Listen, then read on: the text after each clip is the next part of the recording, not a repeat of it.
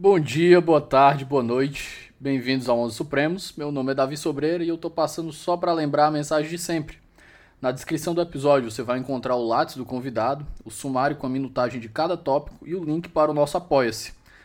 Não quer demais lembrar que o 11 é gratuito, mas ele tem seus custos de manutenção.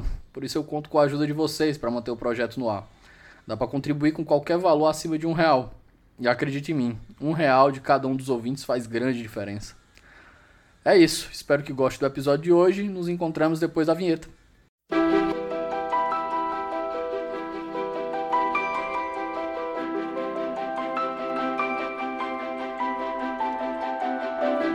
Meus queridos, bom dia, boa tarde, boa noite. Eu estou declarando aberta nossa primeira rinha de processualistas aqui. E hoje eu consegui montar um time de estrelas. E eu estou na companhia de dois veteranos aqui do 11 e dois novatos Professor Alexandre Câmara, professor Medina, Becker, Vinícius Lemos já são veteranos aqui. Vou pedir para o professor Alexandre Câmara vá fazer a abertura, mas eu vou lançar a nossa pergunta inicial aqui com uma, uma, uma observação que eu tive junto com um professor meu na última aula ele estava comentando que o sistema de precedentes brasileiro ele não é um sistema de precedentes porque ele não está preocupado em construir um sentido hermenêutico para enriquecer a hermenêutica. Ele está mais preocupado com acervo. Inclusive, o meu professor ele é, é colega do, do colega de, de órgão do Becker, o Carlos Marden, aqui na Unicristos, e ele fez esse comentário. Então, eu queria começar aqui nossa, nossa roda com os comentários do professor Alexandre Câmara sobre essa observação do professor. Eu queria lembrar, antes da gente continuar, que esse episódio é um oferecimento da editora Contracorrente. A Contracorrente vem fazendo um trabalho editorial fantástico no mercado de livros do Brasil. Não deixe de conferir os lançamentos pelo Instagram em arroba editora Contracorrente underline. Bom, Davi, primeiro, obrigado pelo convite. É uma uma alegria estar aqui com meus queridos amigos Medina, Becker e Vinícius. São três processualistas que eu admiro profundamente. Estou muito feliz de estar aqui. E parabéns pelo sucesso do 11, que é um fenômeno. Parabéns mesmo. Quanto à sua pergunta, é, eu acho que é muito complicado a gente chegar ao ponto de dizer que a gente não tem um sistema de precedentes. Não, não dá para dizer isso. A gente tem. É, o que a gente não tem é um sistema de precedentes igual ao do common law. Mas é, é, eu vou dizer aqui um negócio que eu falei já uma vez num, num outro evento, e, e, depois já vi algumas pessoas repetirem. Né? O common law não patenteou o conceito de precedente. Então, não precisa ser igual ao deles para ser precedente. Então, eles têm o sistema de precedentes deles e a gente tem o nosso. São coisas diferentes. E são sistemas diferentes para resolver problemas diferentes. É, é acho que nós, nós, construímos um sistema que eu, eu nem diria que é propriamente um sistema de precedentes, porque para mim ele é mais do que isso, porque o nosso sistema não trabalha só com precedentes, ele trabalha também com a súmula, né, com os enunciados de súmula, que é um negócio que o common law não faz ideia do que seja, para que serve, como funciona. Né? E por isso eu tenho dito que, na verdade, o que a gente tem é um sistema de padrões decisórios, e dentro disso estão os precedentes, mas é, a gente criou esse sistema para resolver um problema que é nosso, que é o problema da dispersão jurisprudencial. Cada um julga de um jeito, às vezes, dentro do mesmo tribunal, se julga de maneiras diferentes, às vezes o tribunal julga de um jeito e o juízo que está subordinado a ele julga de outro jeito, às vezes no mesmo órgão fracionário com o mesmo relator, cada hora se julga de um jeito diferente. Todo mundo aqui vai ter exemplo disso para contar. E a gente tinha esse problema para resolver. E a gente precisava criar mecanismos que fizessem com que casos iguais ou quase iguais recebessem resultados iguais, respostas iguais. Né? É, e por isso a gente criou o nosso sistema. Então, eu não concordo com a afirmação de que a gente não tem um sistema de precedentes, acho que a gente tem, mas a gente tem o nosso sistema de precedentes para resolver os nossos problemas. Grande Medina, quer fazer alguma consideração? Obrigado, Davi. Muito obrigado pela gentileza do convite. É uma alegria, uma grande honra estar participando aqui deste baita podcast, um dos mais importantes, sem dúvida, não apenas da área jurídica, mas de todas as áreas mesmo, né? Já marcou aí posição na história do, da podosfera, podosfera, é isso? Brasileira. E uma alegria também estar aqui com Alexandre Câmara, Rodrigo Becker, Vinícius Lemos, uh, juristas de primeiríssima grandeza também. Tema desafiante, eu concordo em tudo com o, com o, que o Câmara falou, então estou aqui já te frustrando, porque não, não estou aqui entrando numa rinha com ele.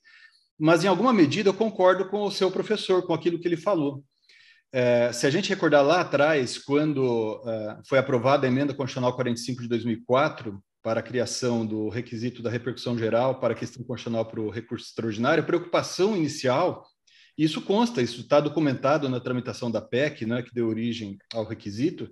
A preocupação era a redução de quantidade de processos em trâmite no Supremo Tribunal Federal. E algo parecido está acontecendo também, é, aliás, aconteceu né, durante a tramitação de praticamente 10 anos, um pouco mais de 10 anos, da PEC que deu origem ao requisito da relevância da questão federal infraconstitucional para o recurso especial. É, esse é um ponto muito interessante, é, o que deu origem, a meu ver, pelo menos, né, essas ideias é, foi justamente a preocupação com a redução de acervo, como você mencionou, a expressão que você empregou. Agora, uma vez estando esses mecanismos aprovados em vigor e sendo aplicados, a gente tem que extrair deles o máximo de rendimento. Veja que as duas emendas constitucionais, tal como aprovadas, elas se preocuparam apenas é, seja a repercussão geral para a questão constitucional, seja a relevância para a questão federal, se, preocupou, se preocuparam em instituir apenas uma, digamos, uma exigência de que a questão seja qualificada para se chegar a um desses dois tribunais de cúpula, né?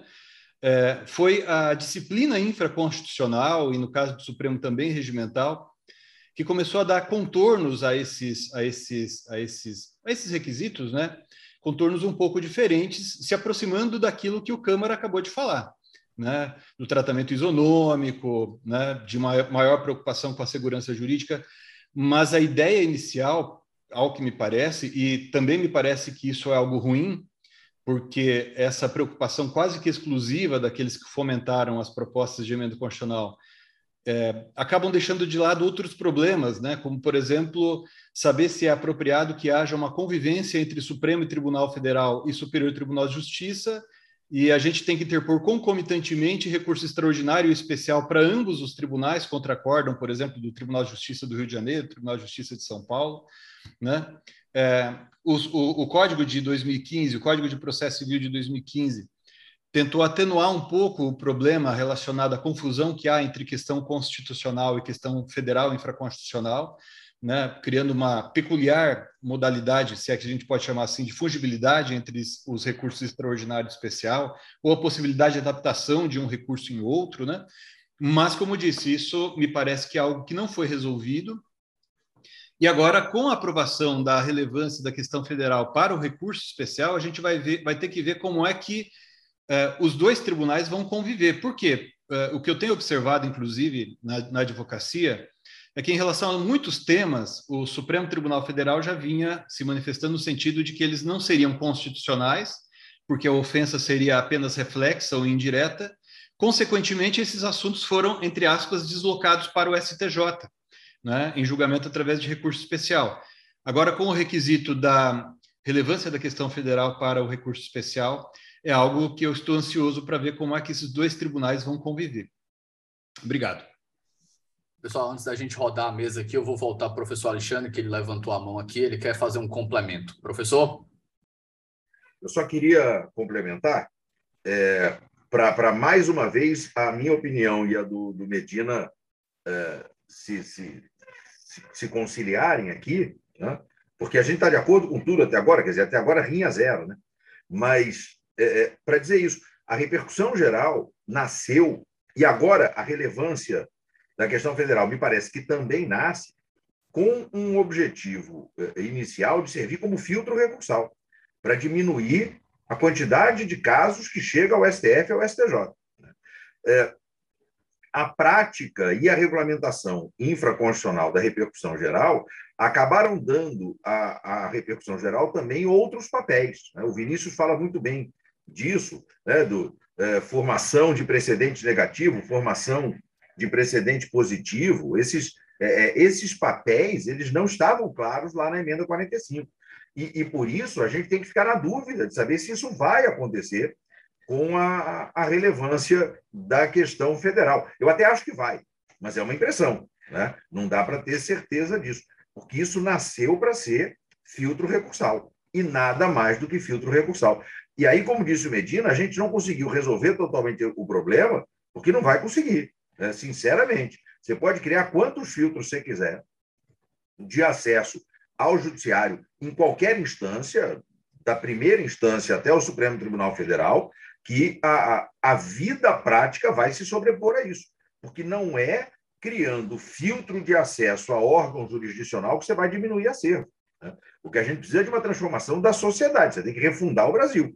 Você tem que ter agência reguladora que funciona, você tem que ter é, fornecedor que respeita o direito do consumidor, você tem que ter Estado que fiscaliza de verdade a concessionária, você tem que ter mecanismos de resolução consensual de conflitos que sejam atraentes para os jurisdicionados, enfim. Então, pode criar a relevância da relevância, a repercussão da relevância e a relevância da repercussão, que a gente não vai resolver o problema. Era só para fazer esse complemento. Becker.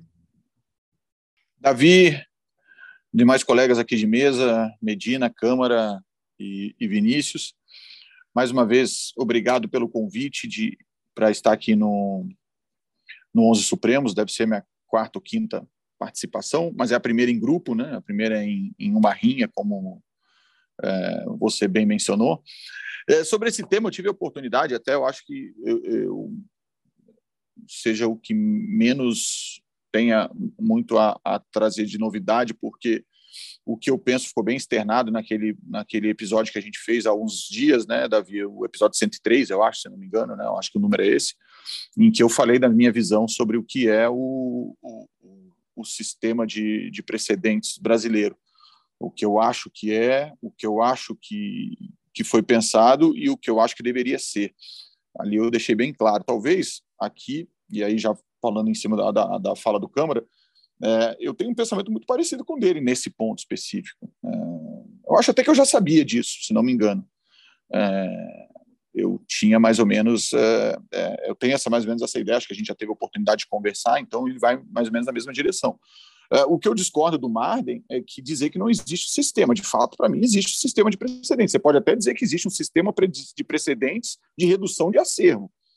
Né? Se você quiser denominar assim, pode denominar, mas que o sistema existe, existe, está tá pautado, está no Código de Processo Civil, está é, até na Constituição, né? se a gente pensar que o sistema vem da Constituição, e ele é repetido, repetido não, desculpa, e ele é delineado pelo, pelo Código de Processo Civil. Então, eu, eu acho que, que existe sim. E eu falei também naquele podcast algo que o Câmara não falou com essa palavra, mas ele falou mais ou menos da mesma coisa: tem que mudar a, a sociedade, tem que mudar a cultura. Eu já falei. Não adianta imaginar que do dia para a noite, em janeiro de, eu, desculpa, em março de 2016, entrou em vigor o Código de Processo Civil e a partir de então o brasileiro passou a dizer, olha, olha que legal, nós temos um sistema de precedentes e, portanto, eu não vou mais recorrer. O juiz vai deixar de, o advogado vai deixar de recorrer, o juiz vai deixar de, de entender como ele quer e passar a aplicar automaticamente o precedente. O Ministério Público vai deixar de recorrer de casos que ele não entende é, que, ele, que ele não concorde, isso é inconcebível. É, o sistema de precedentes, é, na verdade, nem existe, né? eu já falei isso também no podcast, não existe sistema de precedente nos Estados Unidos na Inglaterra, isso é uma coisa inexistente lá. Existe precedente, sistema é nosso, para ele só existe o precedente. Mas o precedente, a ideia de respeito ao precedente nos Estados Unidos, na Inglaterra, é uma ideia que tá que vem desde a Idade Média, é um troço que os caras passam séculos ali estudando, os caras passam séculos vivendo aquilo, o cara vai para a faculdade tem uma matéria precedente.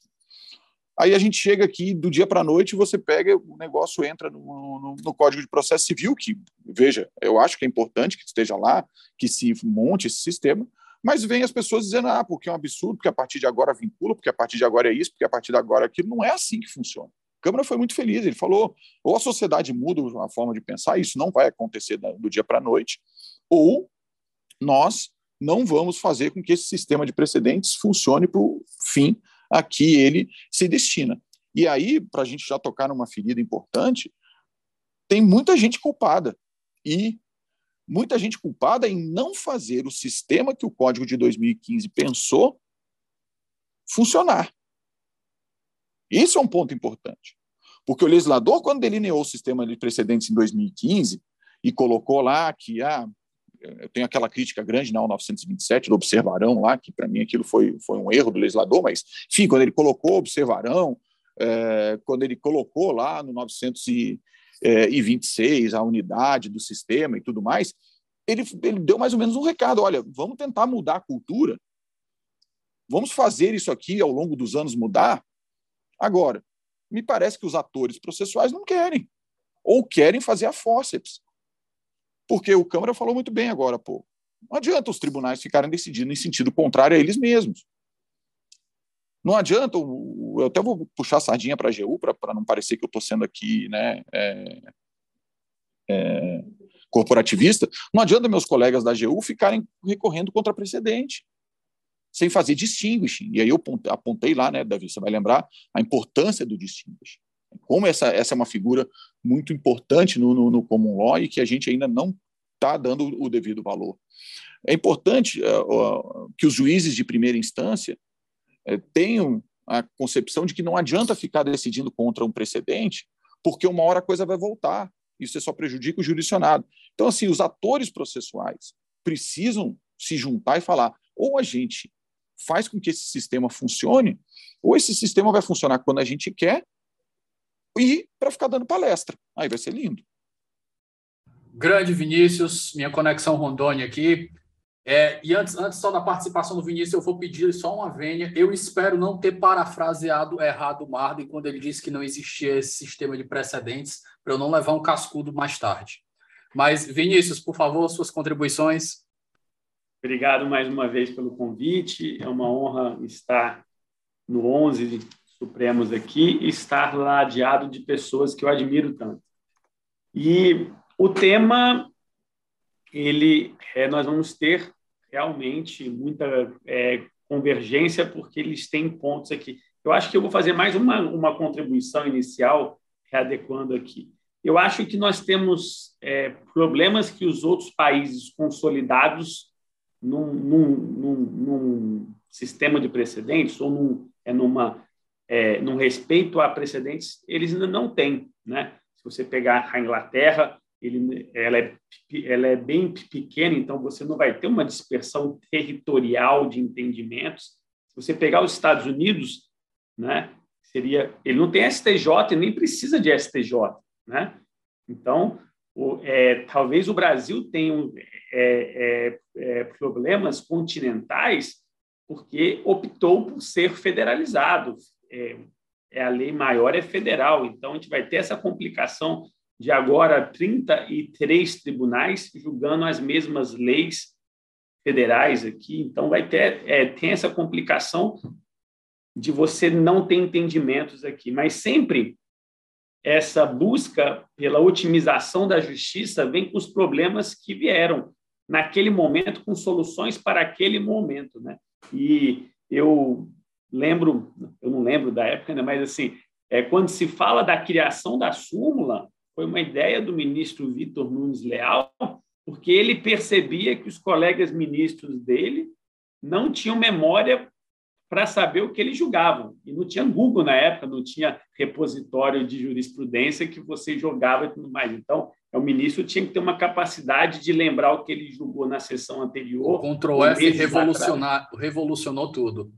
Exato. Aí ele, ele falou assim: eu, eu sugiro a gente reduzir a enunciados que ficam melhor. Então, ele, para solucionar um problema que ele via ali, ó, ele tinha uma memória que dizem que é muito maior do que, os, é, do que as dos demais, e lembrava os colegas: ó, mas você pensava assim há dois meses atrás. Então, se criou a súmula pra, para solucionar um problema da época. Né? É, a repercussão geral para solucionar esse problema, a uniformização de jurisprudência do Código passado. Então, é, são sempre soluções é, paliativas para aquele momento ali. E essas soluções demoram a ter, ou elas são flexibilizadas, elas nascem para uma coisa e se tornam outras aqui. E aí eu vejo que nós temos um problema cultural, é, isso o próprio judiciário, os juízes estão mudando em relação a isso, porque, é, e aí eu acho que o Becker pode, pode me ajudar nisso, mas assim, no, né, nos Estados Unidos, é, nós vemos que a utilização do precedente tem um viés econômico também. Porque se não tiver um precedente sobre aquilo, em muitos estados, você vai para o júri. Né?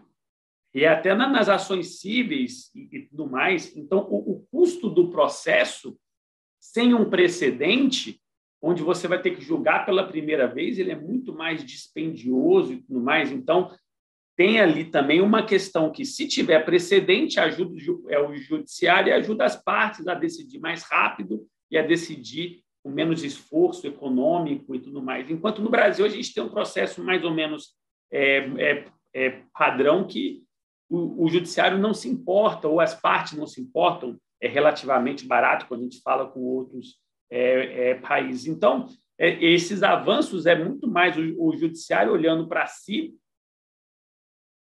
para gerir estoque. Eu acho que, que eu, quando fui escrever sobre o IAC, eu falei é, basicamente, nós temos os precedentes de gestão de estoque os precedentes de formação de, de questão jurídica é, é importante ou relevante.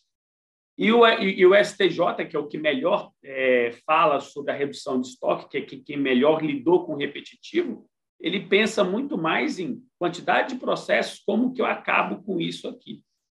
E aí nós temos esse problema que o próprio judiciário, e eu vejo, e aí eu sou é um otimista em relação a isso, eu, na minha atuação prática, eu vejo que de sete anos de uma redação de novo código, os juízes estão começando a entender que aquela liberdade decisória de julgar conforme a consciência, que o Lênio tanto fala, está diminuindo que o juiz entendeu que, se ele for refratário ao STJ, vai demorar, vai bater e vai voltar. É óbvio que o próprio STJ demora também a fixar, o STJ tem a briga interna, como a gente pode ver no, no, no dos honorários é, por, é, por equidade. Quem perdeu já quer mudar o precedente. Então, são, são culturas complexas e nós queremos criar o precedente muito mais para solucionar para o judiciário do que para nós termos uma cultura e tudo mais. E isso impacta é, é a própria advocacia que não entendeu bem ainda,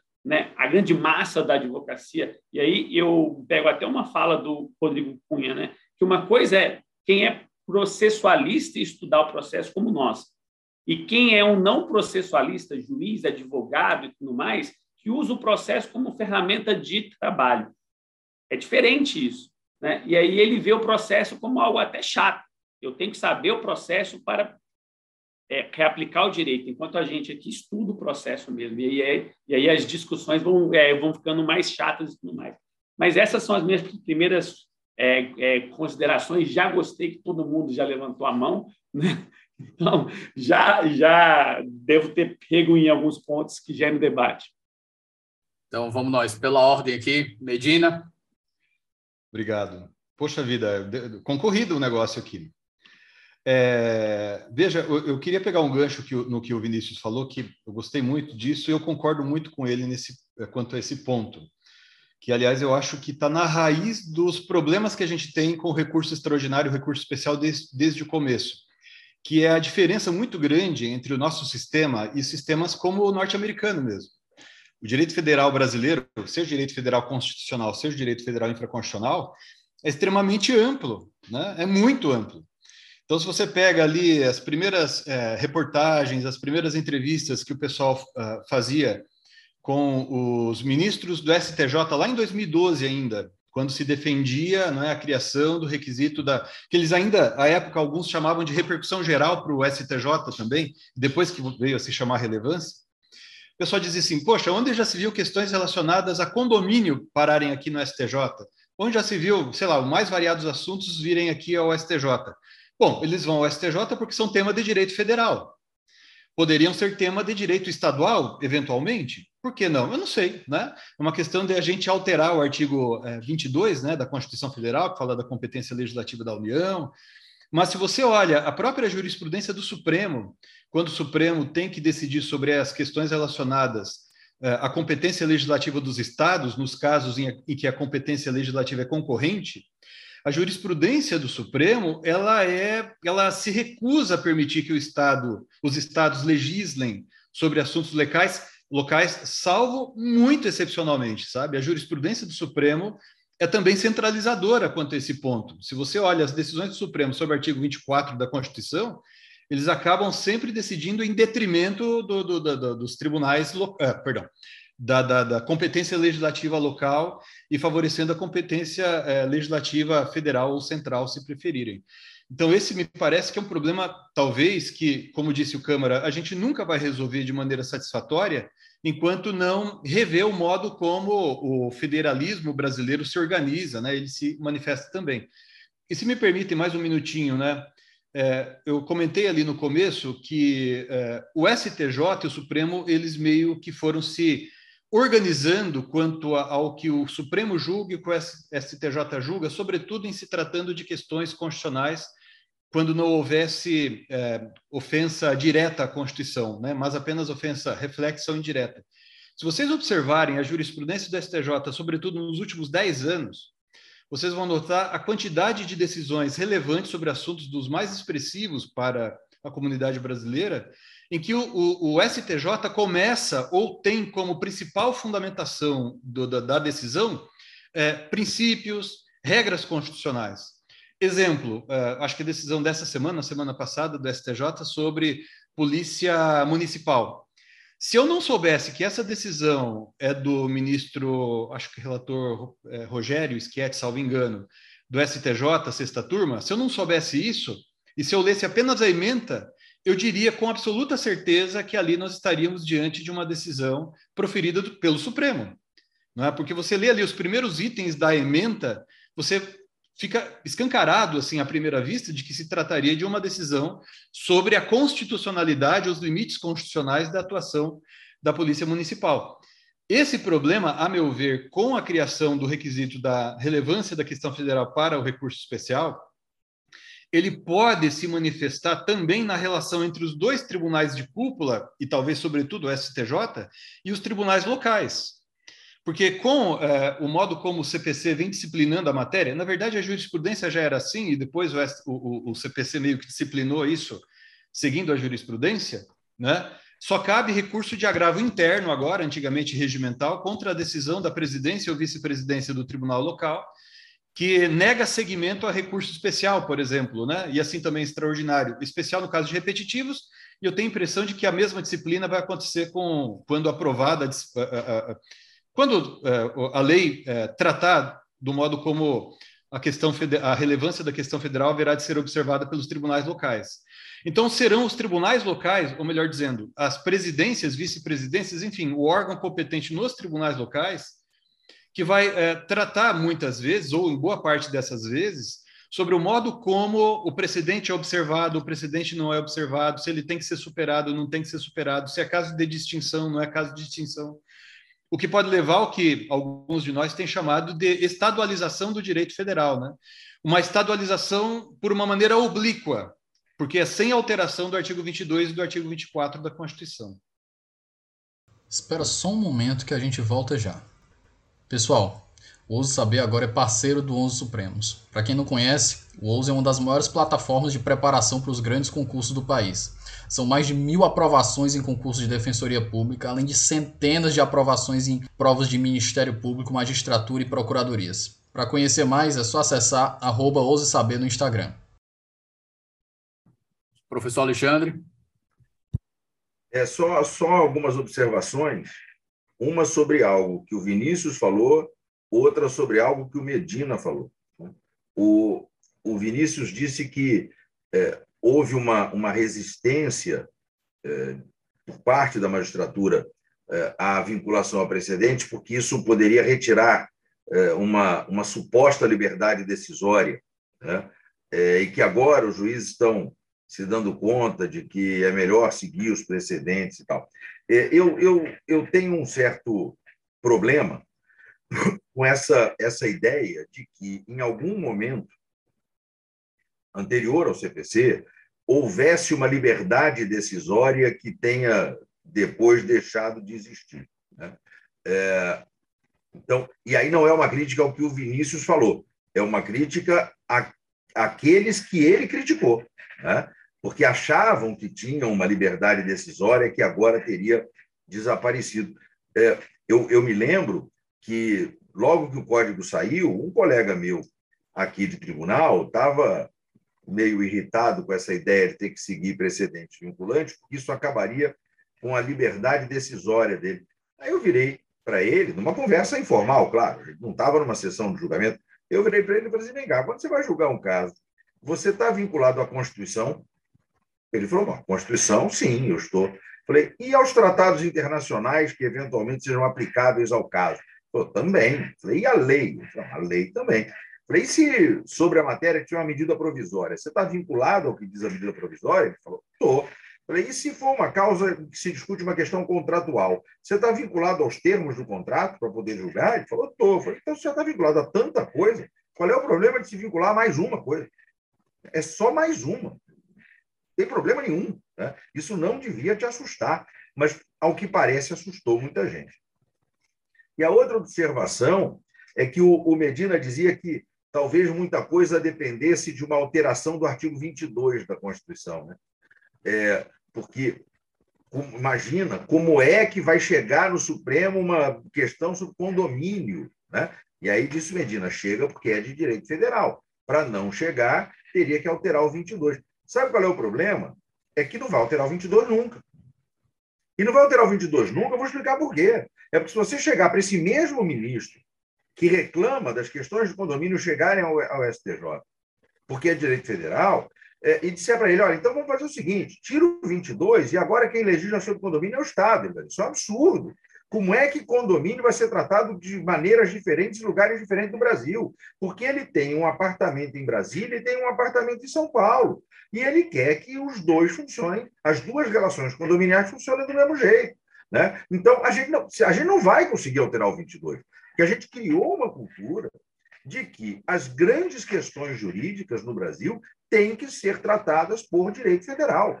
Direito local é para administração pública local, é para tributação local, é para previdência local. O resto tem que ser federal, é a nossa cultura. Então, sinceramente, quer mudar isso? Devolve para os indígenas e começa tudo de novo. Senão, a gente não vai mudar. Concordo, Câmara. Becker, sua vez. Então, para complementar algumas coisas, é... uma experiência própria. Eu estou na AGU há 15 anos, não sei muito bem fazer a conta. Denunciou e... a idade aí, jogando a idade de todo mundo aí, ó. É, a idade foi. Ah, não estava gravando, né, quando, quando eu, eu entreguei minha idade aqui. Mas não tem problema, não. Não está nos 50 que falaram no Twitter, mas tá, faltam cinco para isso. Deixa eu falar um negócio aqui. O, uma coisa que, o, que, que quando eu entrei na GU existia uma, uma cultura que vejam como é que era. E a gente está falando de 15 anos, é, é muito para quem entrou numa carreira, mas é pouco em termos de espaço temporal é, de direito. Existia uma cultura, e eu ouvi, escutem isso, eu ouvi isso por diversas vezes.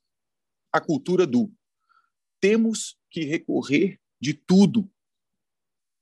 Não importa se já tem entendimento firmado. Quando eu entrei, não existia né, o sistema de precedentes que existe hoje, muito embora é, já tivesse tido a alteração de 2004, lá da, da emenda constitucional. Mas, é, vejam, temos que recorrer de tudo. Isso era uma cultura. Compreendam, isso dizia-se na AGU. E aí a gente espera que 15 anos depois isso tenha mudado.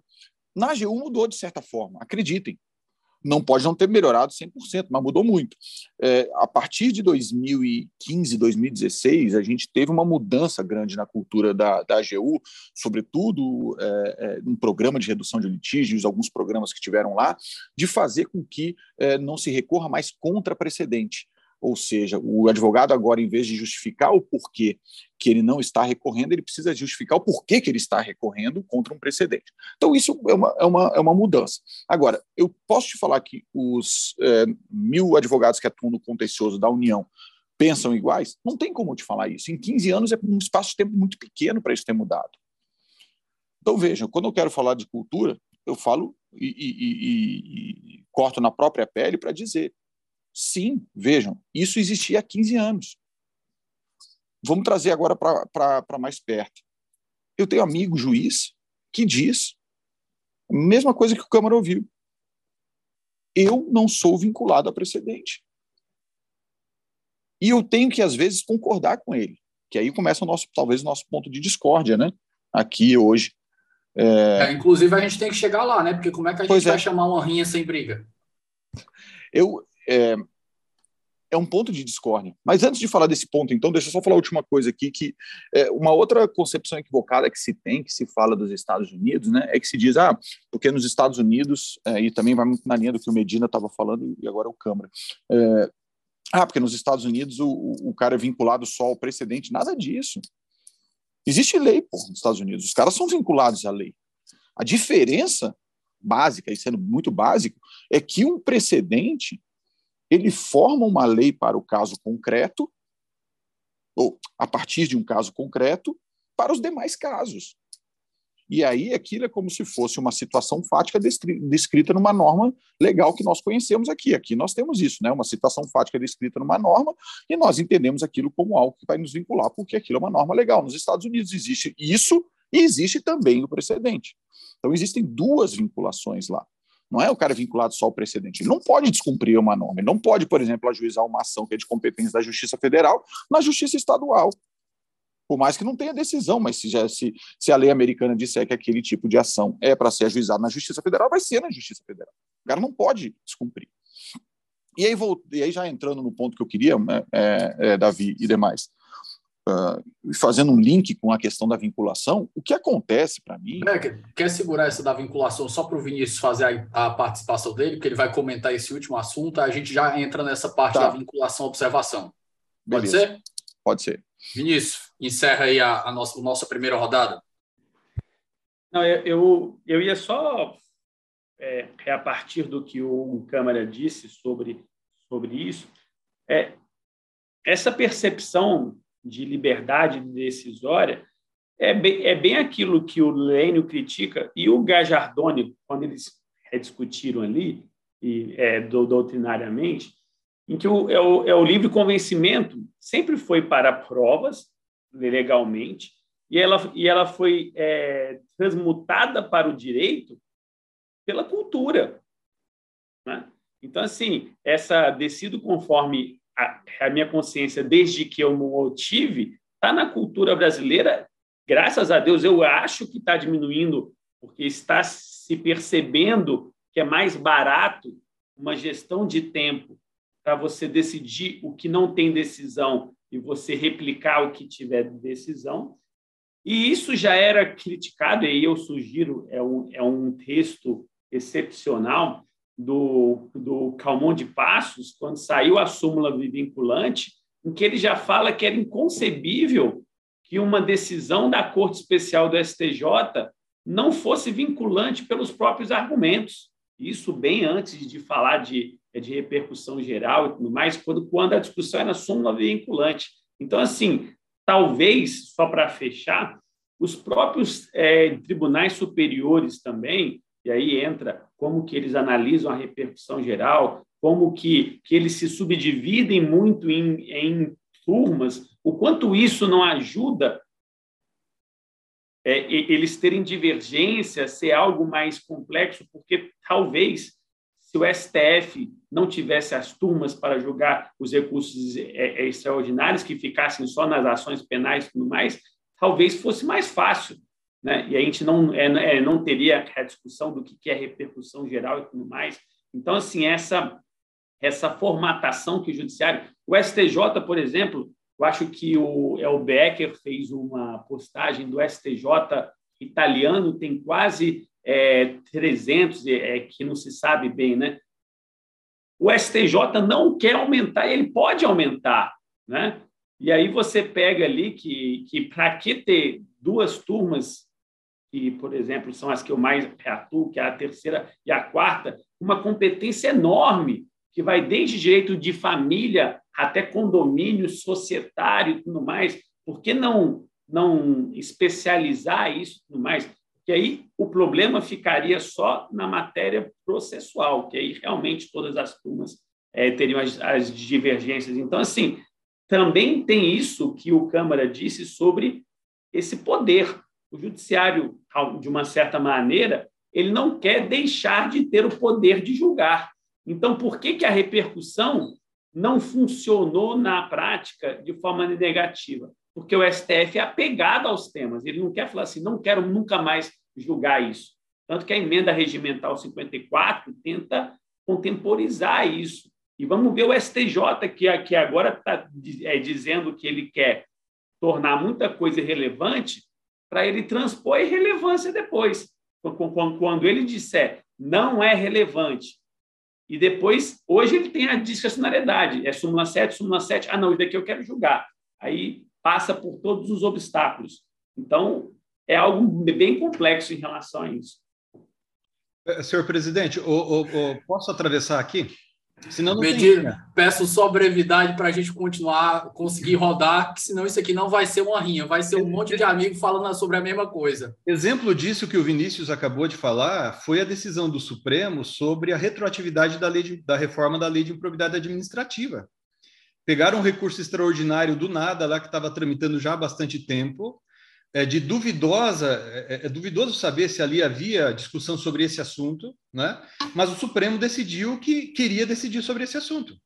E, a meu ver, inclusive, não é nem questão constitucional. A, a, a violação à Constituição, no, no, máximo, a meu ver, seria indireta naquele caso ali. Mas, enfim. Então, finalmente, nós vamos entrar na parte que a gente tem divergência, e essa parte que geralmente é mais enriquecedora. Eu tive uma conversa com o Becker, foi no episódio 102, Becker, não foi no 103, não.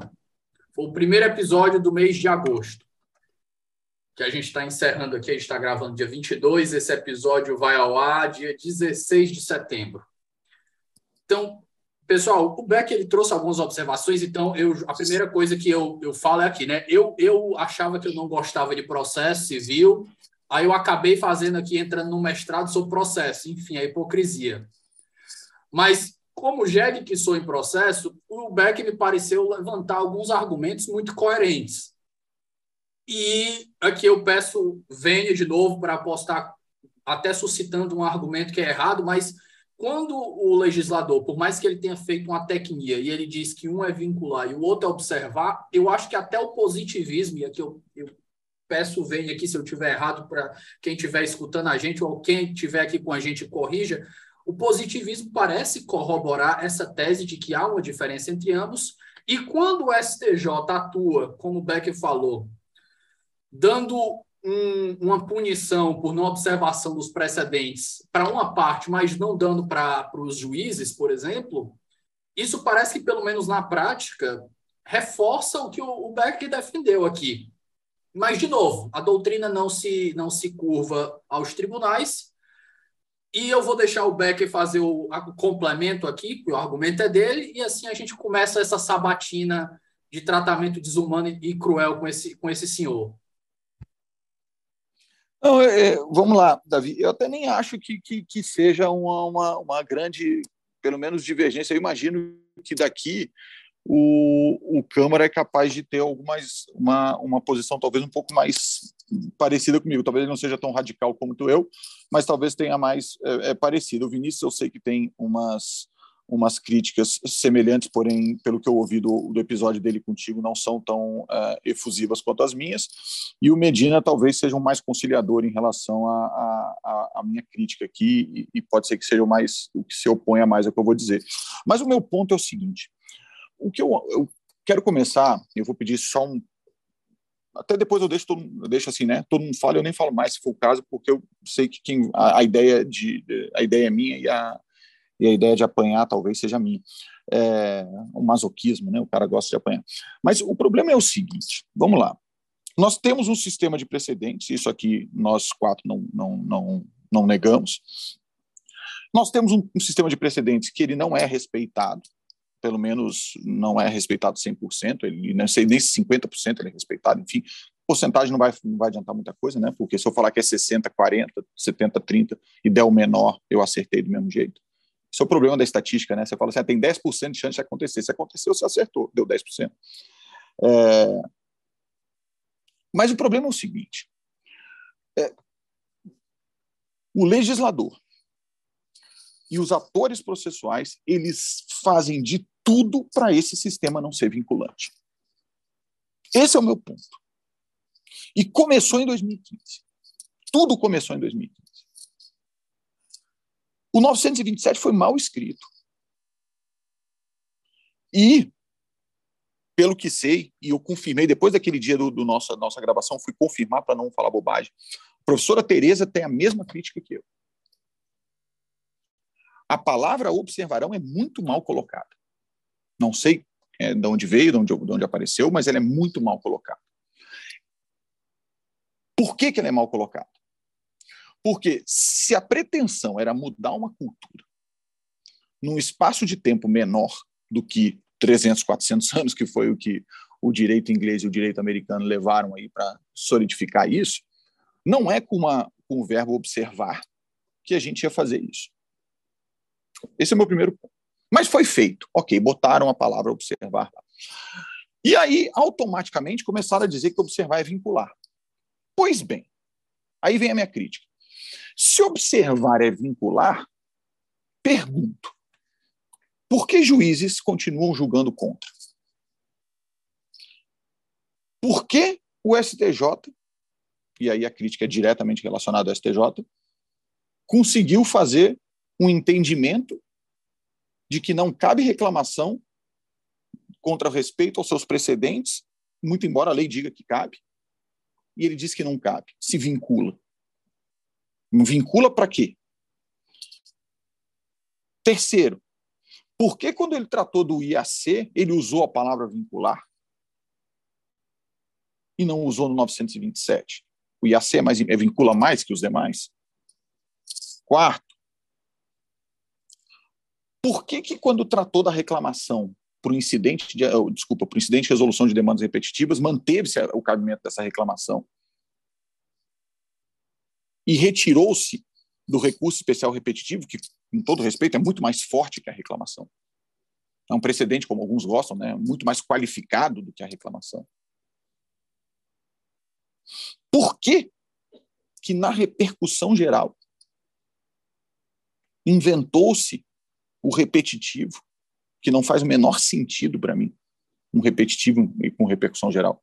Porque a repercussão geral já tem o poder de, de, de consolidar as coisas.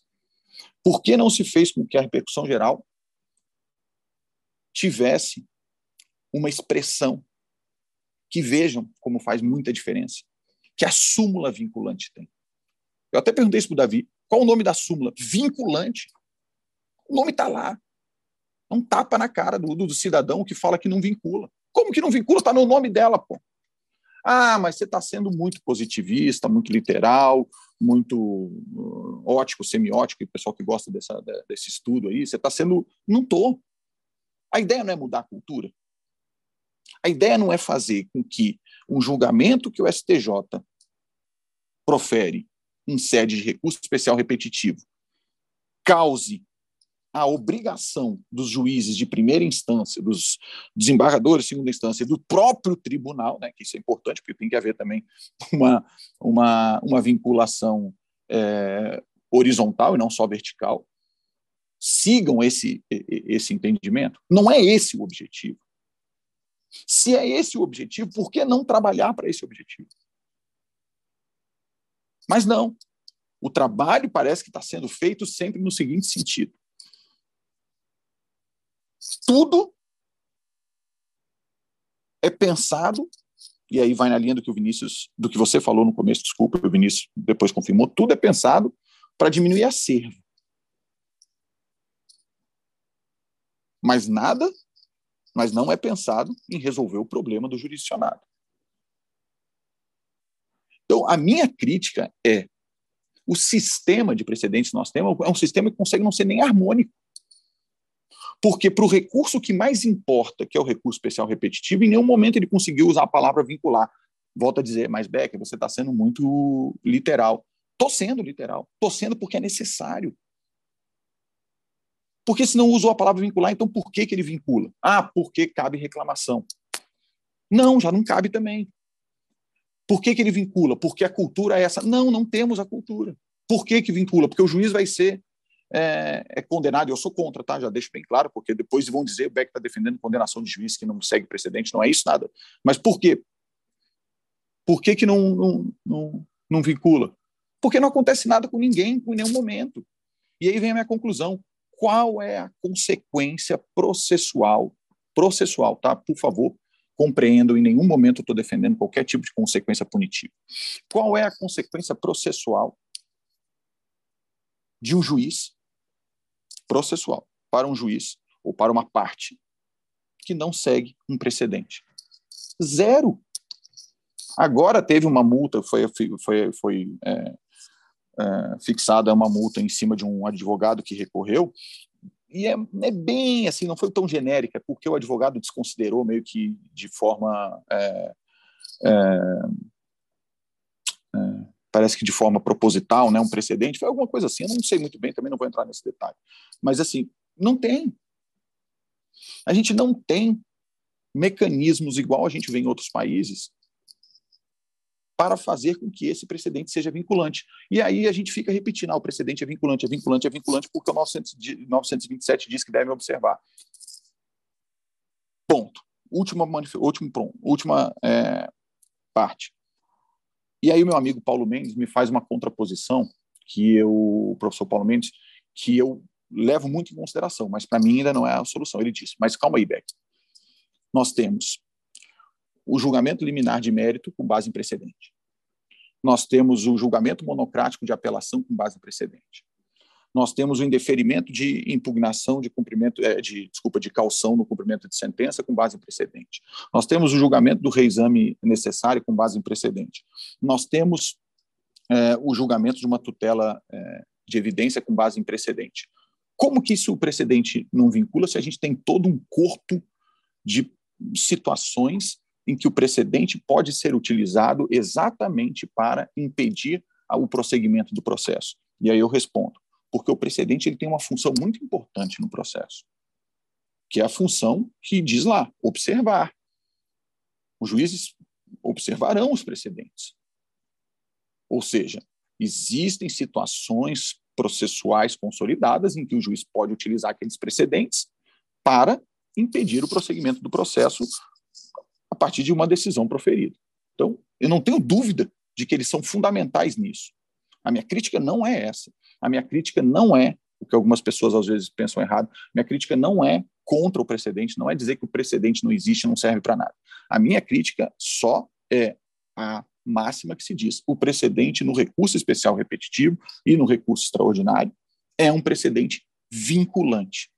Vinculante significa o juiz não tem outra opção ele tem que aplicar o precedente. E isso, hoje, hoje, espero que daqui a dois, três, cinco, dez anos, enfim, o mais rápido possível, hoje eu não consigo perceber. E é muito fácil de ver isso. Basta ver tribunais que desrespeitam o precedente é, de forma expressa, basta ver notícia no conjunto de juiz que vai para o pro processo dizer que aquele precedente ele entende que não vale porque foi por 7 a 5. Isso existiu na prática, ou seja, esse precedente para mim não vale porque foi por 7 a 5. Veja, na Suprema Corte Americana um precedente é formado por 5 a 4 todo mundo respeita, não existe isso. Até acho que poderíamos trabalhar essa ideia do precedente ser mais qualificado, mas não é esse o ponto. Então, veja, essa é a minha crítica. A minha crítica, para que fique bem claro, é uma forçação, a meu ver, de uma vinculação que poderia existir. Exist temos os mecanismos para fazer existir, mas parece que não queremos que ela exista. Pessoal, como é uma sabatina aqui para uma tese do Beck, eu acho que a gente vai suscitando argumentos e, eventualmente, se ele precisar responder, a gente faz um vai e volta. Professor só, uma, Alexandre... só uma questão, rapidinho, Davi, antes que senão o teu ouvinte vai achar que eu estou escrevendo uma tese sobre isso. Não estou escrevendo não, nada sobre não, isso, não, tá? Isso são, isso são é, reflexões. escrever, reflexões. Reflexões. Professor Alexandre, o microfone é seu. Bom, vamos lá. É, com relação a, a, a tudo isso que o Becker falou, eu concordo com um monte de coisas que ele disse. Realmente concordo com um monte de coisas que ele disse. Não concordo com tudo, mas concordo com muita coisa. Então a gente vai ter uma pequena rinha aqui, talvez. Né? Uma rinhinha. É, que é o seguinte: é, eu não vou dizer que o 927 é mal escrito, também não vou dizer que ele é bem escrito. Ele está escrito do jeito que está escrito, enfim. E é com isso que a gente tem que trabalhar. Né? E, e me agrada pensar numa interpretação mais literal, e, e nisso eu estou muito próximo do Becker, é, talvez até pelas minhas origens. Né? Eu sempre digo isso, eu, eu, sou português. Não nasci lá, meu pai nasceu, mas eu, eu sou cidadão português também, e, e, e o português é literal, né? ele é literal por essência. Então, é, quando eu vejo um negócio chamado súmula vinculante? Como assim não vincula? Né? Tanto é que, por é, é, vezes, o pessoal acha que o português é grosso, né? O brasileiro acha que o português é, é grosso. E, e, não é, o português não é grosso, o português é literal, né? É, tem um, um, membro da BPC, muito amigo do Becker e muito meu amigo, né?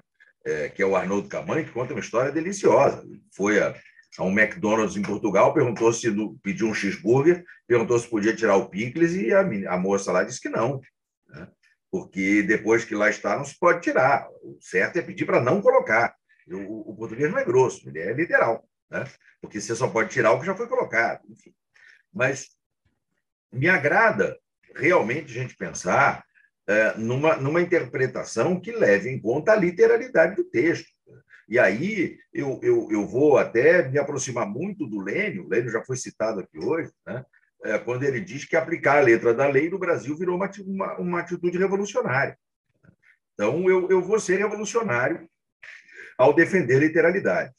É, o 927, a meu ver, no modo como eu olho para ele, quando ele diz que juízes e tribunais observarão o que dali, ele não atribui eficácia vinculante a rigorosamente nada. Nada é vinculante por causa do 927. Nada. Esse observarão, para mim, tem um outro papel, que é o de dizer que não, não pode o juiz ignorar aquilo que ali está. Ele tem que dialogar o juiz vai julgar uma causa sobre a qual, uh, se, em, em, relação à qual existe uma, um, uma matéria simulada, ele não pode fingir que a súmula não existe. Ele tem que olhar para aquela súmula, e para aquele enunciado de súmula, e tem que dialogar com ele. Né? Seja para aplicar, seja para não aplicar. E, e então, para mim, o 927 não gera nenhum efeito vinculante. Eu tenho sempre sustentado que aquilo que tem efeito vinculante tem, não por causa do 927, mas por conta do que a gente poderia chamar de regime próprio de cada um daqueles institutos. Então, quando você olha, por exemplo, ali para o inciso 1 do 927, né, as decisões proferidas pelo Supremo Tribunal Federal nos processos de controle direto de constitucionalidade. Essas decisões têm eficácia vinculante? Tem, mas não é o 927 que diz isso. É o 102, parágrafo 3 da Constituição que diz expressamente que esses pronunciamentos têm eficácia vinculante. Então, se você tirar o 927, não muda nada. Eles vinculam porque a Constituição diz que vincula. Súmula vinculante. Essa não precisa nem explicar, né? Súmula vinculante está no nome. Então, seria, é, é, para um lusitano como eu, seria esquisitíssimo admitir uma súmula vinculante que não vincula. Mas isso já me leva para o inciso 4 do 927, né, que são os outros enunciados de súmula que não são da súmula vinculante. E aí, eu tenho dito isso sempre. Se a gente tem dois tipos de súmula, uma que é vinculante e a outra que não é vinculante, mas se as duas vinculam, então, peraí, tem alguma coisa errada. Como é que eu posso ter uma súmula vinculante que vincula e uma súmula não vinculante que também vincula? Porque se a súmula não vinculante vincula, ela é vinculante. Se ela é vinculante, então ela está no inciso segundo, não está no inciso quarto. Quer dizer, que se cria um caos aqui para mim. Né? Então, a súmula vinculante vincula, porque a Constituição diz que ela vincula. Não, não é o CPC, não é o 927. É, quando a gente vai para o inciso terceiro do 927, para mim, tudo que está ali vincula. Não por causa do 927. O acórdão do IAC vincula. O Becker lembrou aqui, o 947 diz que vincula. Então, vincula por causa do 947 parágrafo terceiro, e não por causa do 927. Se você tirar o IAC do 927, ele vai vincular, porque ele vincula por força do 947. E, para mim, essa mesma lógica vale para o IRDR e para os repetitivos, ainda que o código não tenha usado para eles o verbo vincular. Mas quando a gente olha, por exemplo, para o 1039, ele diz assim: decididos os recursos afetados, que são os, os repetitivos, Os órgãos colegiados declararão prejudicados os demais recursos versando sobre idêntica controvérsia ou os decidirão aplicando a tese firmada. Para mim está muito claro que tem que aplicar a tese firmada. Então, para mim, isso é dizer que vincula. Né? E lá no 1040, que aí é que quem vai aplicar é o Tribunal de Segundo Grau, né? mesma coisa. Publicado o acórdão paradigma, o órgão que proferiu o acórdão recorrido na origem reexaminará o processo de competência originária, remessa necessária ou recurso anteriormente julgado, se o acórdão recorrido contrariar a orientação do Tribunal Superior. Tem que examinar de novo. Por quê? Porque aquela decisão anterior não pode prevalecer. E o inciso terceiro, os processos suspensos em primeiro e segundo grau de jurisdição retomarão o curso para julgamento e aplicação da tese firmada pelo Tribunal Superior. Então, para mim, está claro que tem que aplicar. E se tem que aplicar, é porque é vinculante. Então, para mim, isso vincula. Não por causa do 927, mas por causa do regime próprio de cada um desses fenômenos. E aí, no inciso quarto e no inciso quinto, para mim, não vincula. Não vincula porque não tem esse, essa previsão expressa de eficácia vinculante. O que também não significa que não queira dizer que não sirva para nada. Mas, a meu juízo, não vincula. É só uma exigência de observância, que não é igual, a meu ver, à vinculação. Agora, também não cola para mim essa história de que vincula porque, se não observar, cabe reclamação. Isso para mim é uma bobagem.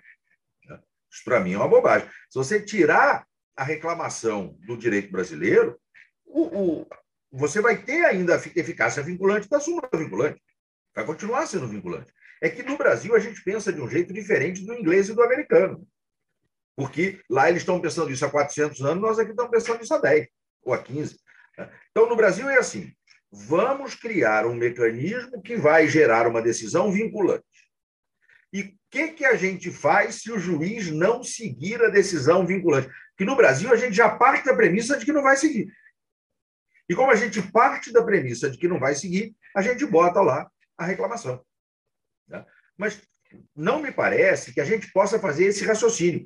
Aquilo cuja aplicação se controla por reclamação é vinculante, aquilo cuja aplicação não se controla por reclamação não é vinculante a, a meu ver, esse raciocínio realmente não faz sentido. Né?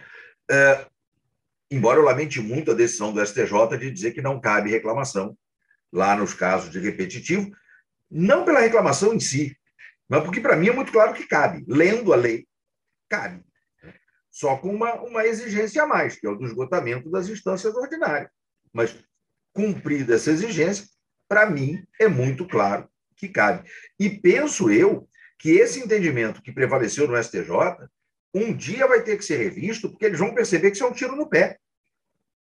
Isso é um tiro no pé, porque na hora que o STJ perceber que ele não consegue fazer o controle por meio nenhum, baseado na, na ingênua expectativa de que os tribunais vão seguir seus precedentes vinculantes sempre, é, ele vai perceber que, na verdade, ninguém está vinculado ao STJ do ponto de vista prático, cada um vai continuar julgando como quer, e o STJ não vai conseguir cumprir o seu papel. E não vai conseguir diminuir o seu acerto. Então, é, em algum momento, me parece que eles vão ter que voltar atrás nessa, nessa interpretação. Agora, eu queria fazer duas observações. Eu não concordo com o Becker quando ele diz que repetitivo para o Supremo não, não faz sentido, porque tem a repercussão geral. Aí eu não concordo. É, não concordo por uma razão, é porque, para mim, algo pode ter repercussão geral sem nenhuma repetitividade. Zero repetitividade. Eu, eu dou o seguinte exemplo, que é um exemplo hipotético, por favor. Imagine que alguém, o Ministério Público de um estado qualquer, proponha uma ação de improbidade administrativa contra o governador desse estado governador, que foi eleito com a maioria absoluta dos votos válidos, foi eleito, tomou posse, vem o MP e propõe ação de improbidade. Vem o juiz, julga o pedido procedente, veja que eu não estou discutindo fundamento, nada. Vem o juiz, julga o pedido procedente, considera que houve a prática do ato ímprobo e impõe como sanção a perda do cargo daquele governador. Ele apela, tribunal de segundo grau mantém a decisão. Ele entra com recurso extraordinário, o Supremo vai dizer que isso não tem repercussão geral? que os interesses políticos são apenas os dos sujeitos do processo? Me parece que é muito claro que isso, isso alcança interesses políticos que vão muito além dos sujeitos do processo. Isso é definição de repercussão geral. Isso é definição, está lá no 1035. Quando ah, houver efeitos jurídicos, econômicos, sociais ou políticos que estejam além dos interesses subjetivos do processo. Né? Então, tem repercussão geral? Tem. Tem caráter repetitivo? Não. Zero. Não sei de duas. Na verdade, não sei de uma, assim, quanto mais de duas. Né? Mas o Supremo tem que julgar. Isso tem repercussão geral. Agora, o que eles decidirem aí vai ter eficácia vinculante só porque eles reconheceram a repercussão geral? A meu ver, não. A meu ver, não. A meu ver, o caráter vinculante vem da natureza repetitiva e não da repercussão geral. Por isso me incomoda a ideia de que a repercussão geral seja vista no nosso sistema como um método de criação de precedentes vinculantes. E eu já digo a mesma coisa para a relevância da questão federal. Para mim, ela não tem que ser um mecanismo de criação de precedentes vinculantes. O repetitivo, sim. Ah, isso aí, para mim, tem que ser filtro recursal. Então, essa observação eu queria fazer, e aí já virou minha, que aí eu estou divergindo do meu amigo Becker. Né? Mas ele é gremista, eu sou flamenguista, então a gente divergir faz parte da, da, das nossas essências. Com relação à, à, à, pergunta que o Becker deixou no ar, né? qual é a consequência processual para quem não segue o precedente? Becker, eu concordo contigo que a consequência é nenhuma ou quase nenhuma. Né? É, mas aí eu acho que a gente tem que, mais uma vez, pensar na questão cultural. Esta é uma pergunta Becker, que só se faz porque nós estamos no Brasil, com a nossa cultura. Senão, essa pergunta não seria feita. Eu me lembro, por exemplo, de ver a professora Tereza. Medina já deve ter ouvido essa história, a Tereza contar essa história um milhão de vezes. Mas eu, eu fui testemunha. Eu, eu acho que, inclusive, o Becker comentou essa história no nosso episódio, mas conte de é, novo, eu acho que é. A Tereza conversando com o Neil Andrews, professor, processualista inglês. Né? A gente estava na Alemanha, num congresso. Eu tava, a gente estava almoçando quando isso aconteceu. Eu, Tereza, Neil Andrews e Remo Capone. O almoço éramos nós quatro. E a Tereza vira para o Neil e pergunta é, que, se já aconteceu, se ele já teve notícia de algum caso em que um juiz inglês não aplicou um precedente vinculante. Ele disse, como assim? Ah, ah, o que ele disse foi, I beg your pardon. E ela, ela, ela tentou explicar. E ele continuava sem entender a pergunta. Né? Aí ela falou, mas nunca aconteceu? Ele falou, nunca. Ela falou, mas por que, que não acontece? Ele falou, porque é vinculante. Ela falou, mas qual é o remédio que a parte usa se eventualmente o juiz não seguir o precedente vinculante? Ele falou, não tem remédio, porque não tem essa opção. Vincula, ele aplica. O que pode acontecer é ele dizer que aquele caso concreto tem características que afastam a incidência do, do precedente. E aí o distinguish, é a distinção, que é exame de, de circunstâncias fáticas do caso. Mas se não tem isso, tem que aplicar. No Brasil é que é assim: vamos dizer que algo vincula e vamos nos perguntar qual é a consequência que se produz se aquele que tinha que aplicar o precedente vinculante não o aplicar. Vai ter consequência administrativa, vai ter consequência processual, vai caber reclamação, vamos multar o juiz, o que a gente vai fazer? A gente só se faz essa pergunta porque a gente está no Brasil e porque isso ainda não entrou na nossa cultura. Né? e, e vai demorar muito para entrar. Não é para daqui a dois anos, não é para daqui a cinco, talvez não seja para daqui a cinquenta. Porque cultura demora muito para ser transformada. Agora, o nosso papel é esse: é discutir, é propor, é cada um apresentar a sua opinião para que, quem sabe, um dia essa cultura se transforme. Beck, eu acho que como todo mundo, nosso tempo aqui não, não é muito, nosso tempo é escasso, eu acho que a gente termina todas as réplicas e tu faz uma tréplica coletiva com o que tu achar necessário aí e já vai anotando aí o argumento do professor Alexandre e os, do, os dois pontos de divergência e agora eu abro para o Vinícius fazer a, a, a réplica dele. Eu vou comentar algumas coisas do, do Câmara E eu vou pegar esse ponto final, né? É, essa preocupação com uma consequência, talvez realmente retira uma, uma, uma preocupação que é cultural. E talvez em outros países, como essa história da professora Teresa, e aí nos Estados Unidos e tudo mais, é o quanto isso afeta a, é a carreira do juiz que faz isso. Né? E aí o, Bustamante fala sobre isso, é, é, nesse, é o ônus argumentativo e tudo mais, é o problema que nós não temos ônus argumentativo, a gente está engatinhando em relação a isso. E só para pegar um exemplo, que foi a, a repercussão geral da desaposentação. O STF demorou para julgar e tudo mais, julgou três meses depois, um juiz de primeiro grau, em juizado especial, deu uma liminar dizendo que o Supremo estava errado. E saiu no, no conjuro e tudo mais. Então, isso é, é, uma, é uma coisa cultural que o sistema não funciona por ser cultural. E aí eu pego as críticas que o Becker trouxe eu concordo com todas essas críticas. Mas como ele vai pontuando essas críticas, que o STJ não usou a, a reclamação e, e, e, e, tudo mais, que eu vejo que, que é a quantidade de ferramentas que o código é, é, trouxe, eu vejo que tem um sistema de vinculação. E a palavra vinculação, talvez, ela deve ser reinterpretada como menos forte do que ela é, né? E aí eu até faço uma, uma brincadeira saindo do direito. A gente tem que pensar muito no meu xará, que é o Vinícius de Moraes, que, que é o amor deve ser eterno enquanto dure.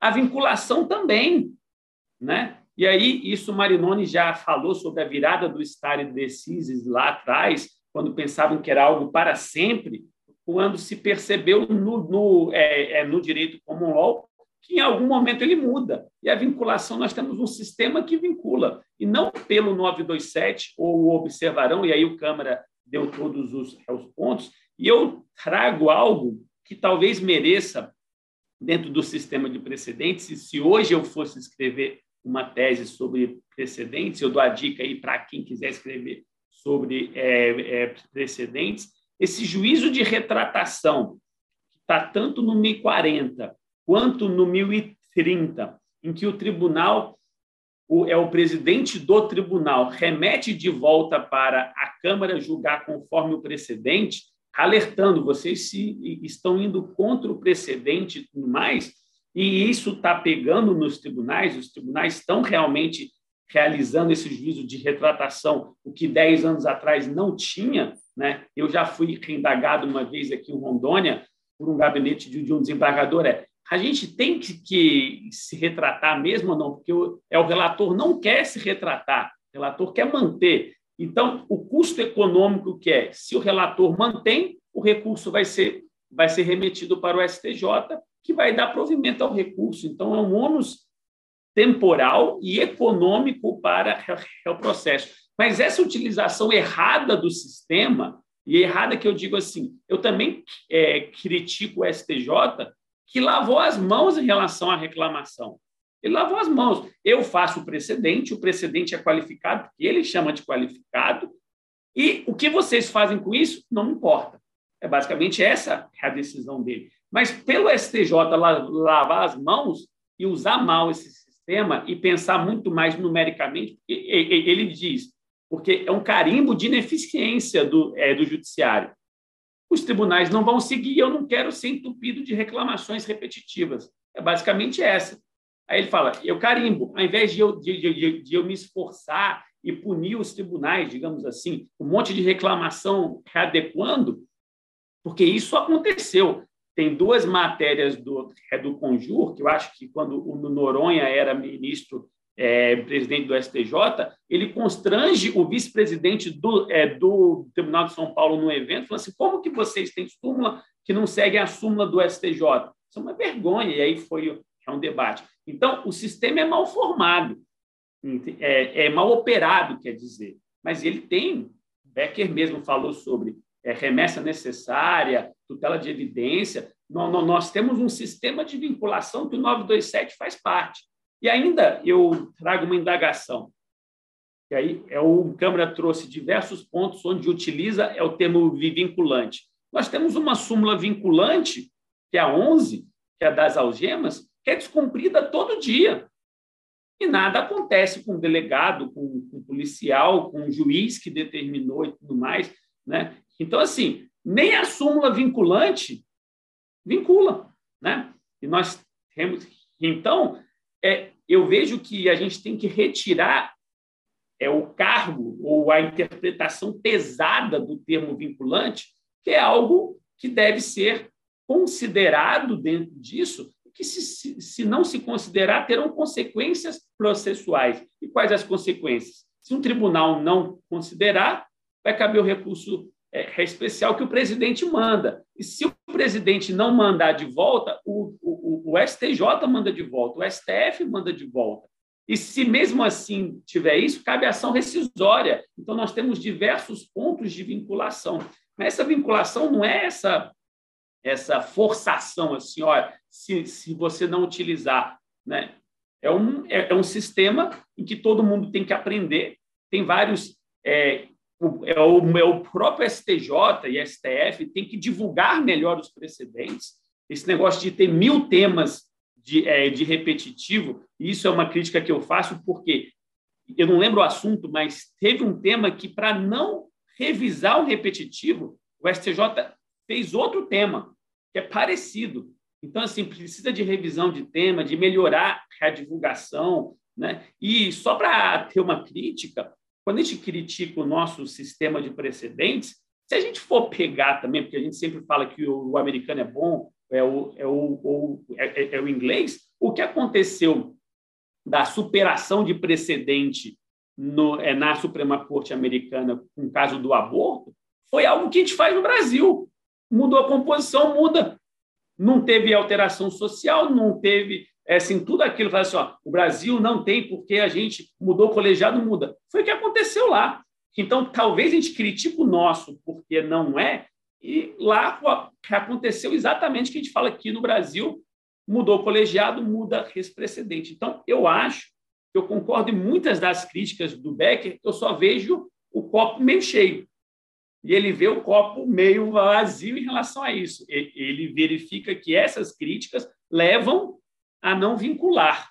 Eu vejo que, que, que, que esse, essa má operação do sistema é somente uma má operação e que em algum momento vai ter que operar bem, porque ferramentas tem. O código, a Constituição, tudo deu essas ferramentas que, para mim, é uma vinculação. E, para mim, vincular não é algo forte, não é algo forte, assim, se está vinculado, deve seguir é uma vinculação de, de que a, a observação está muito atrelada a isso.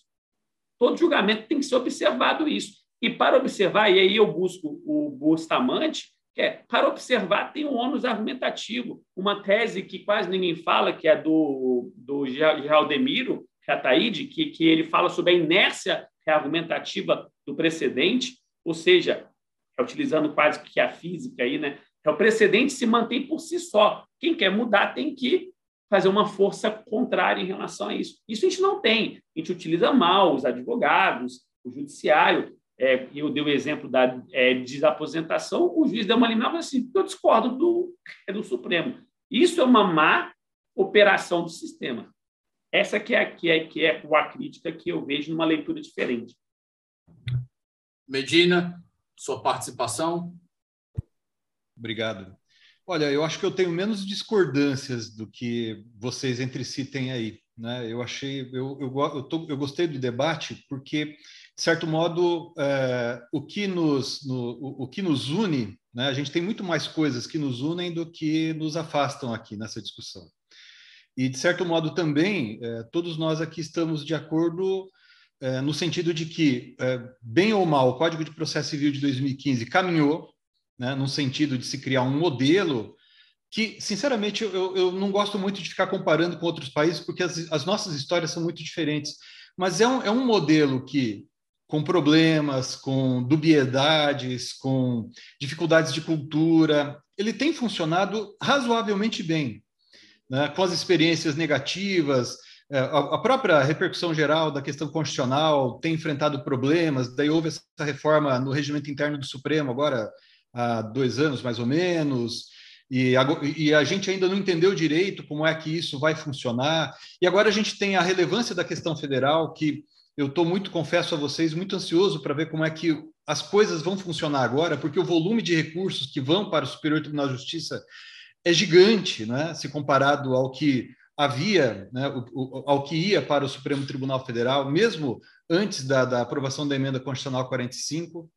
Então, assim, eu tenho a impressão de que a gente tem que pensar nos problemas, eh, eh, em encontrar soluções para os problem problemas brasileiros, né? Meio que, não digo deixando de lado em termos absolutos a experiência que a gente vê em outros países, né? Como esse do Common Law que a gente citou aqui tantas vezes, mas entendendo que o que é precedente no nosso modelo, modelo brasileiro, é aquilo que a gente vai ter que identificar à luz da nossa legislação. Então, essa discussão em torno do artigo 927 do CPC é muito saudável. Né? Dizer, olha, o 927 ele traz é, mecanismos absolutamente díspares entre si. É muito difícil dizer que tudo é precedente ali. Né? Então, o regimento interno do STJ chama é, enunciado, é, chama súmula de precedente enquanto a gente vê um monte de gente na doutrina se esforçando para distinguir precedente de súmula. Né?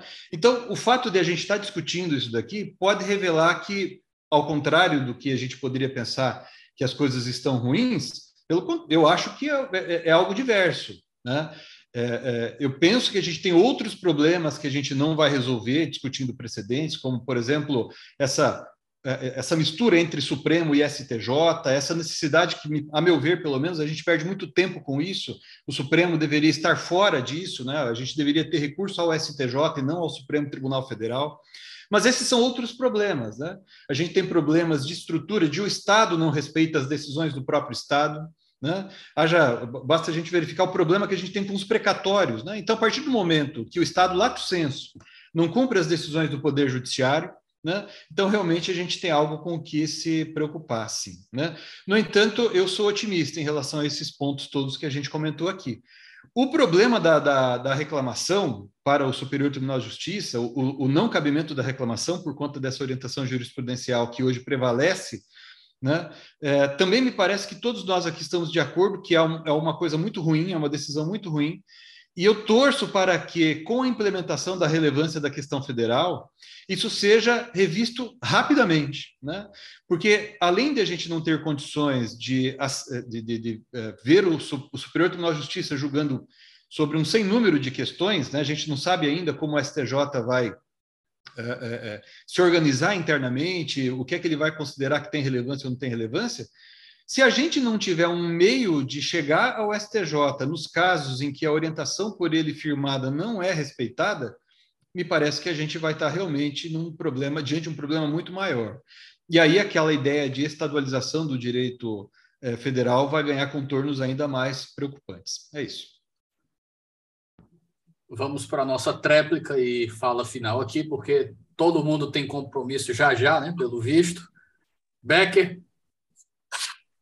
é, bom, eu apanhei menos do que eu imaginava aqui, então foi até imaginei que eu fosse que as minhas ideias fossem mais mais isoladas, mas pelo visto não foram, é, foram fossem, fossem mais disruptivas, mas não eram tanto pelo visto.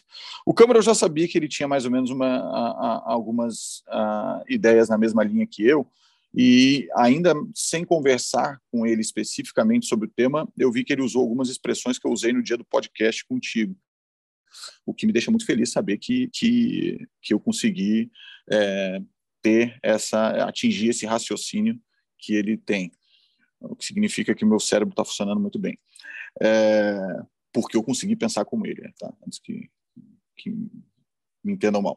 Mas vamos lá. É, mas eu preciso fazer algumas questões. É, quando o Câmara fala que o artigo 1040 é um artigo que resolveria o problema da vinculação, a gente tem que ler o 1041.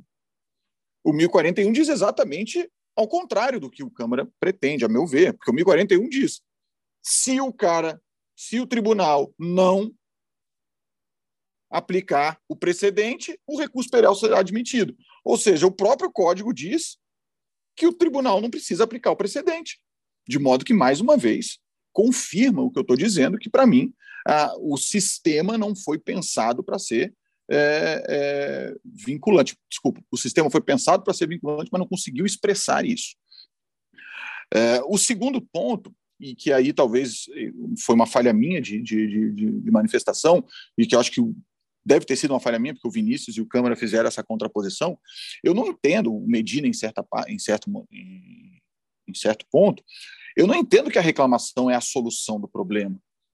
Eu entendo que a reclamação seria uma, um recheio, ou seria, desculpa, um ingrediente para o recheio.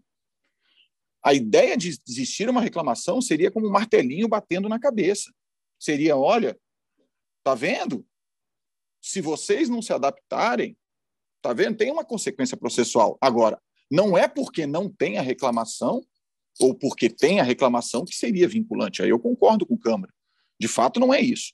Mas quando a gente pensa, é, o Câmara falou em 50 anos, eu torço para que seja menos, né, Câmara? Mas em 50 anos, quando a gente pensa que em 50 anos, para a gente tentar fazer isso, que, que isso vire 10, talvez a existência da reclamação ajudaria. Com relação ao segundo ponto, talvez eu não tenha sido muito claro, é, até porque o Câmara e o Vinícius fizeram aí uma, uma espécie de, de contraposição e, e, e eles estão certos no, no, que eles disseram, é, eu não penso que a reclamação ela seja a, a solução para tornar vinculante um precedente. De forma alguma. Na verdade, eu entendo que a reclamação é só mais um elemento para que nós possamos mudar a cultura, no geral, de é, fazer com que entendamos que o, o, os precedentes são vinculantes. Vejam, é, o que a gente precisa é de um martelinho batendo na cabeça de todos os atores processuais, falando: olha, é vinculante, é vinculante. Agora, como que a gente vai fazer isso? Criando essas espécies, criando essas situações que fazem com que esse martelinho funcione. Uma delas é a reclamação.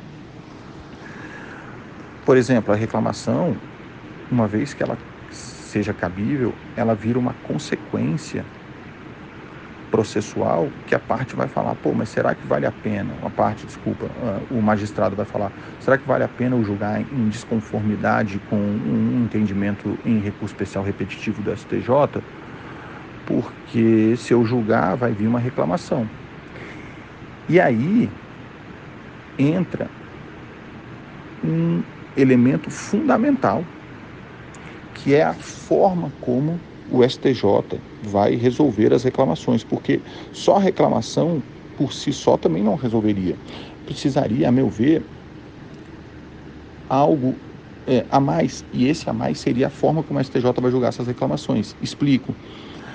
O STJ, ao julgar uma reclamação contra o descumprimento de um precedente vinculante, né, entre aspas, vinculante, que ele entende que é vinculante, é, ele não pode simplesmente julgar a reclamação, corrigir o erro e vida que segue. Ele tem que julgar a reclamação e mandar voltar o processo. É que é só uma observação. Aqui no TJ do Rio, quando a gente julga a reclamação, especialmente quando a decisão de turma recursal, é o que a gente faz. A gente manda julgar de novo. Pois é, exatamente como o Câmara está falando, e excelente o que ele está dizendo. Porque eu acho que é isso que tem que ser mesmo. A Câmara está certíssimo, o Tribunal de Justiça do Rio de Janeiro está certíssimo. O julgamento tem que ser de anulação e determinação, ou de cassação e determinação de que outra seja é, outra decisão seja proferida respeitando os precedentes, porque assim você incute na cabeça do magistrado uma obrigação dele produzir uma sentença de acordo com, com, com, com um precedente vinculante, porque senão vai voltar para ele e vai ter que produzir outra de acordo. E aí você vê, o cara vai querer proferir duas sentenças ou ele vai proferir só uma logo de vez e resolver esse problema? Então, a reclamação, na verdade, ela não é uh, o resultado do problema, ela não é o produto final uh, dessa receita, ela é apenas um dos ingredientes desse recheio que vai dar uh, essa receita final de vinculação dos precedentes. O outro ponto que eu me referi, que é a questão da mudança cultural, é, o que eu acho que a gente tem que pensar é que essa, essa mudança cultural, ela tem que acontecer no Brasil, como eu falei há pouco, é, a partir de estímulos. A reclamação, como eu falei, é um estímulo. É, normas são é, um estímulo. Poder de conscientização são, é um estímulo. Então, esses estímulos é que vão fazer com que a gente tenha é, uma mudança na cultura dos, dos atores processuais para que eles passem a, a respeitar é, os precedentes. É, o Medina falou aqui agora da, da Itália e da Inglaterra, e de fato a gente tem que fazer uma mudança cultural para se adaptar ao nosso sistema. A gente não tem que fazer uma mudança cultural pensando na Itália, na Inglaterra.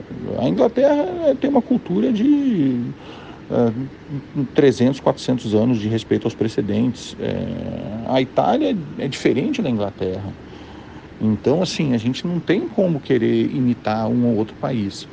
Na Itália, por exemplo, é, aproveitando para falar, eu, eu conversava há, há, uns dias, é, um mês mais ou menos, com uma professora é, titulada da Universidade de Torino, e, e, e eu perguntei para ela uma coisa que eu já tinha perguntado para um juiz da Corte de Cassação, quando é, eu estive na, na Corte de Cassação italiana, que ele tinha me dado uma informação e eu fiquei com aquilo na cabeça durante um tempo. Eu perguntei para ela agora e ela me deu uma informação contrária. Eu perguntei para ela: vem cá, a Itália respeita os precedentes? Este, é, os precedentes da, da Corte de Cassação italiana? E aí algumas coisas interessantes, né? A primeira é que a Corte de Cassação italiana tem mais de 300 juízes e ninguém sabe exatamente quem são os juízes, quantos são. É, uma, é, uma, é um segredo meio estranho isso lá na, na, na Itália. A segunda é que você nem sempre sabe quais são os precedentes. E a terceira é que os precedentes na Itália são estudados de maneira muito, mas muito precária. Eles não têm o estudo do, do, do, do, dos precedentes que nós temos aqui no Brasil. Então, por exemplo, então isso que eu quero, que eu quero dizer é o seguinte: os juízes lá não respeitam os precedentes. Assim como no Brasil. Ou respeitam, mas podem não respeitar. E lá eles não têm uma consequência processual. Então, por que, que a gente não muda isso aqui para a gente ter uma cultura de uma consequência processual e essa consequência processual servir como um estímulo a essa mudança de cultura? A gente não tem que se espelhar na Itália, a gente não tem que se espelhar no, na, na, Inglaterra, que a cultura já está estabelecida. A gente tem que se espelhar no Brasil mesmo, a gente tem que ver o Brasil.